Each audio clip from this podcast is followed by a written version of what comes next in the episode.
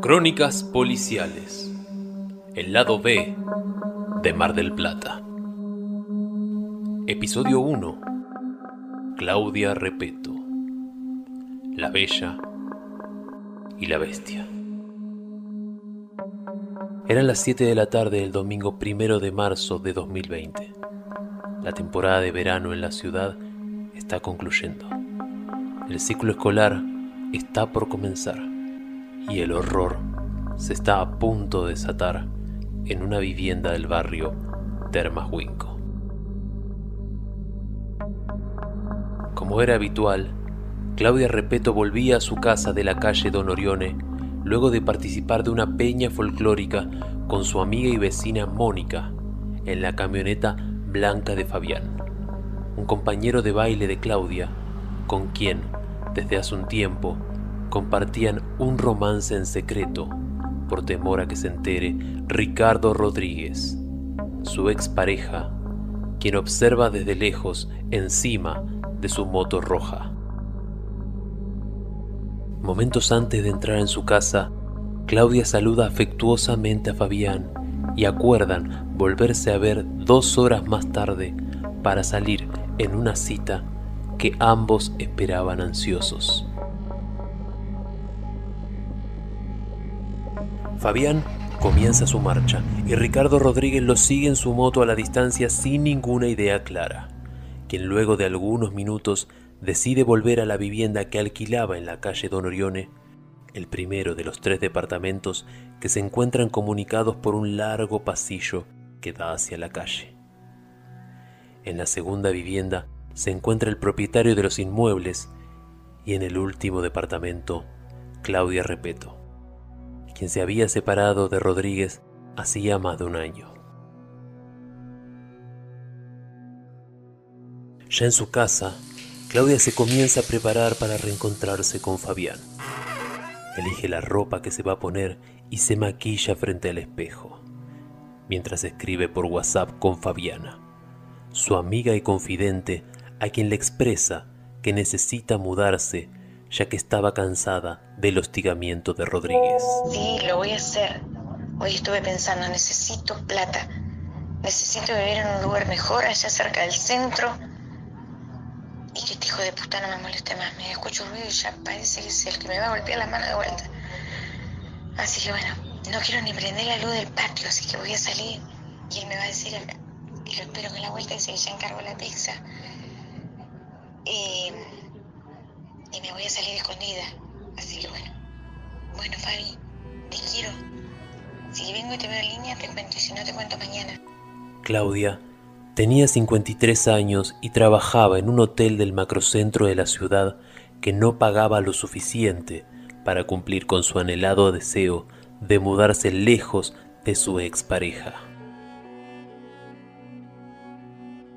El intercambio de mensajes entre Claudia y Fabián sobre cómo debía salir la mujer de la vivienda para no ser vista por Rodríguez sería el tema del cual se hablaría acercándose a las nueve de la noche. Que no se te complique con el nabo ese. Fíjate y decime, expresó Fabián en su último mensaje enviado 8 y 40 a Claudia, a quien esperaría en la esquina de la calle Don Orione. Voy a salir para la izquierda y me voy a quedar ahí a la vueltita, ¿sabes? Y sí, voy a mirar que no vea a nadie. Ahora salgo. Ya me voy caminando para allá. Si veo a alguien, me meto para adentro. Pero me voy corriendo, respondió Claudia a Fabián. Voy caminando para allá. Mientras transitaba ese largo pasillo, Claudia es interceptada por Rodríguez, quien salió de su vivienda y la golpeó salvajemente, ocasionándole una hemorragia interna fatal. Veinte minutos más tarde, a las nueve de la noche, Fabián, quien esperaba en el lugar pactado, escribió al celular de Claudia preguntándole el porqué de su demora.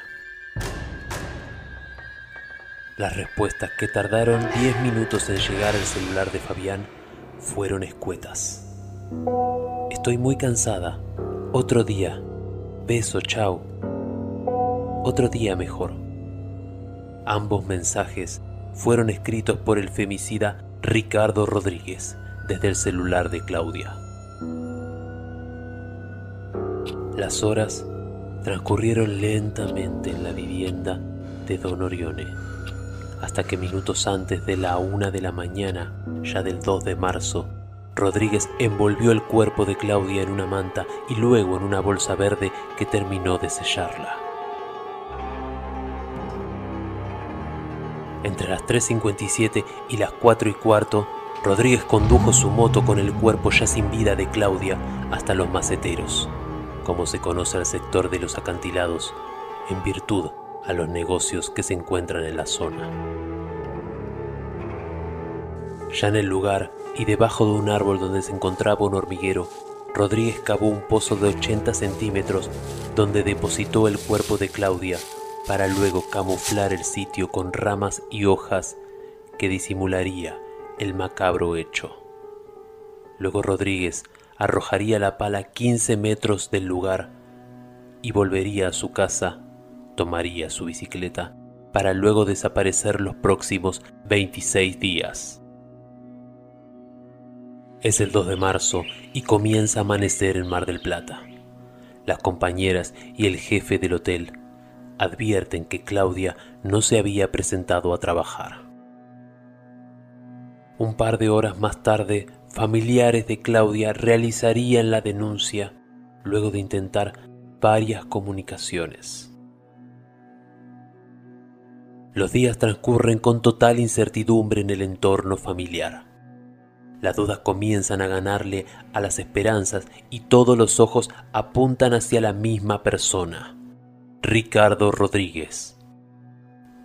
Los medios nacionales rápidamente se hicieron eco sobre la desaparición de Claudia y su cara comienza a ser reconocida en marchas y coberturas periodísticas.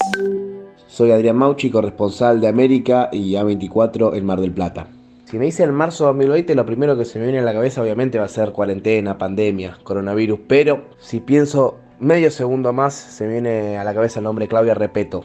Estábamos a punto de finalizar la, temporada de verano con, con América ya 24 y, y llegas a esa noticia que siempre uno espera que sean unas horas y que finalmente no pase nada y que la mujer se había ido por una cosa o por la otra. Lamentablemente esto no ocurrió y comenzó un día a día de, intentar acompañar a la familia, a los hijos sobre todo, al hermano de Claudia, en esta búsqueda que parecía no, no tener ningún tipo de respuesta.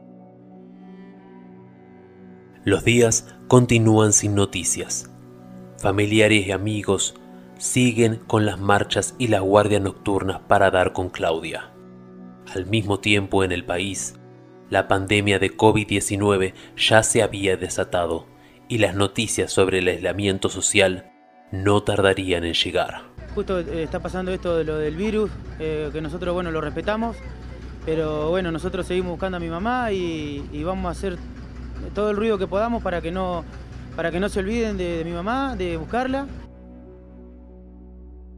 El 17 de marzo, la policía intercepta la primera comunicación realizada por Rodríguez a su hermana, en donde le pide que lo pase a buscar por la zona de los acantilados. Esta fue la primera prueba de vida de Ricardo Rodríguez, que daba cuenta de que el femicida se encontraba por la zona, escabulléndose del grito de justicia que día a día se escuchaba cada vez más fuerte.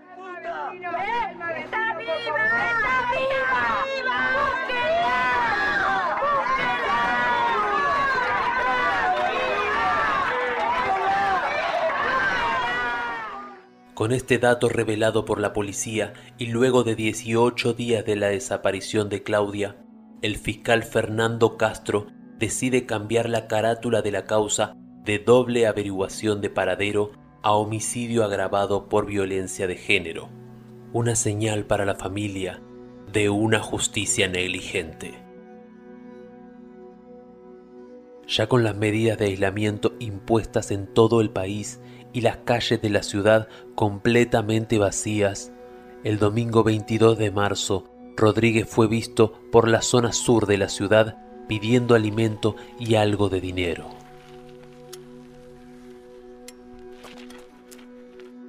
El viernes 27 de marzo, Rodríguez es interceptado por los amigos de los hijos de Claudia por la misma zona donde supo desaparecer.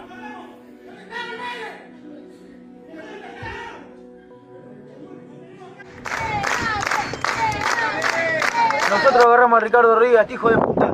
Mañana va a declarar porque hoy no lo quieren hacer declarar porque no tiene defensa. Hasta eso lo están protegiendo, no lo quieren hacer hablar ahora. Mañana a las 9 de la mañana, 8 de la mañana va a estar en Fiscalía, en tribunales. Pedimos que la gente que nos acompañó hasta hoy, por favor, que mañana estén todos con nosotros para apoyarnos y para que tengamos una respuesta. Mañana de tribunales tienen que salir con la respuesta, si no, no va a salir nadie de tribunales. Al día siguiente por la mañana, Rodríguez frente al ya cuestionado y negligente fiscal Fernando Castro confesó el crimen y dio datos precisos sobre la ubicación del cuerpo. Dijo haber sufrido un ataque de celos y sentirse arrepentido por lo que hizo.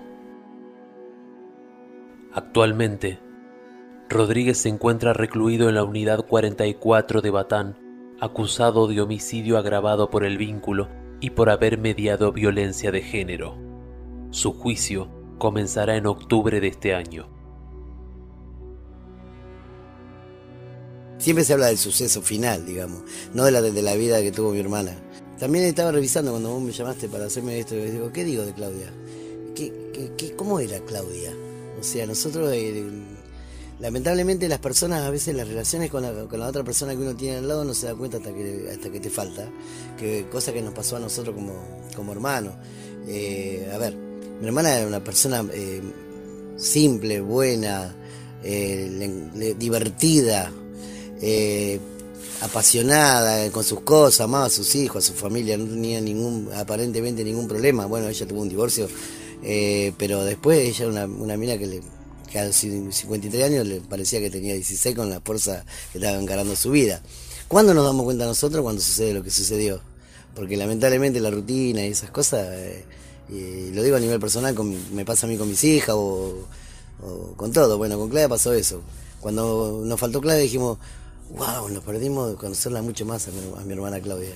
Era una chica que le sacaba una piedra en una fiesta, era una cosa, era una cosa que era, no paraba de reírte. Cuando estaba mi hermana Claudia en la mesa, era, era, la pasábamos muy bien. Muy bien. Nosotros, eh, nosotros somos eh, tres hermanos de un primer matrimonio y una y otra hermana que tengo de parte de mi mamá. Pero cuando nos juntábamos era una cosa eh, nada, no sé cómo decirte, era, era divertida. Eh, una chica que por ahí te tiraba harina a la cara o eh, risa, risa y risa. Bueno, me apasiona hablar de mi hermana porque la llevo lo más profundo de mi vida. Era, era, era bárbara, le encantaba el folclore. nada, era una mina que, que vos decís, che, vale la pena que invitarla a Claudia siempre, siempre. Ella tenía su vida muy humilde en su economía y sus cosas. Eh, pero, pero la mina era rica en su corazón. Era una buena mina, una buena madre, una buena hermana, una buena compañía de trabajo. Podés averiguar por donde quieras lo que era Claudia. Podés ir al grupo donde ella bailaba. Eh, yo no había dimensionado esta situación hasta que mi hermana le pasó lo que le pasó. Negligencia policial y judicial, una bestia sin límites y una mujer acechada por el temor constante y el deseo irrefrenable de libertad. Que este lamentable y doloroso hecho no quede impune, que no se pierda entre las páginas policiales de la historia, ni quede simplemente relegado a una cifra por demás vergonzosa.